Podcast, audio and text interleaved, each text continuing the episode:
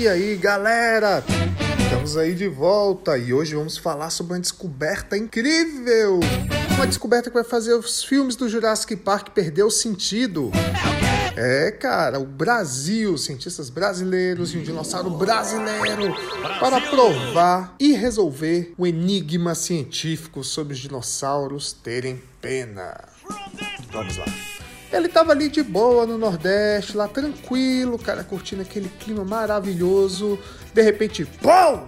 Meteoro caiu, meu filho. Só que aí os cientistas brasileiros estavam ali passando e de repente acharam uma crista fossilizada para solucionar um mistério sobre a existência dessas estruturas nesses antigos seres voadores. Aconteceu mais ou menos assim: um time de cientistas do Brasil e de outros países, assim que também tem tanta importância, analisou a crista de um pterossauro de 115 milhões de anos encontrado no Nordeste.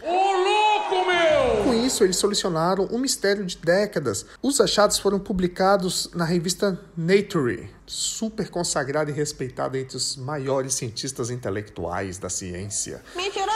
O objeto de estudo foi um exemplar da espécie Tupandactylus imperator, ou conhecido como Tupandactylus imperator. Tupangamandap, não. Tupandactylus. Tupan. Cacete. O pterossauro, vamos lá.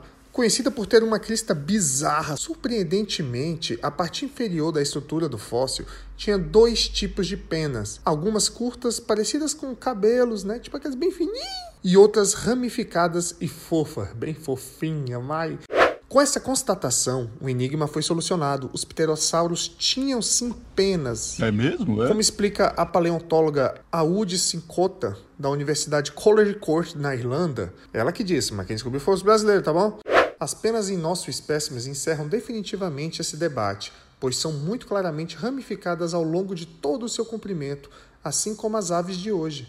As penas do pterossauro em questão foram estudadas com microscópios eletrônicos de alta potência, tecnologia, gente, que revelam preservados grânulos do pigmento melanina, chamados de melanossomos. Isso aí que você disse é tudo burrice. Melanossomos, parece piada, velho. Eles têm formas diferentes de acordo com o tipo de pena, conforme revelou o estudo. Nas aves de hoje, a cor das penas está fortemente ligada à forma da melanossoma.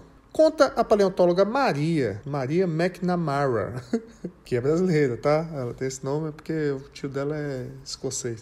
Que inclusive ela é uma das líderes da pesquisa. A, investi a investigação foi liderada por Sincota e McNamara, junto com Pascal Godefroy, do Instituto Real Belga de Ciências Naturais. Cientistas da Bélgica e do Brasil também assinaram a descoberta. Os representantes das instituições nacionais são Herbert Bruno Nascimento Campos, do Centro Universitário Maurício de Nassau, em Campina Grande, e Edil Ernst Kischlat, Nome feio. do Serviço Geológico do Brasil.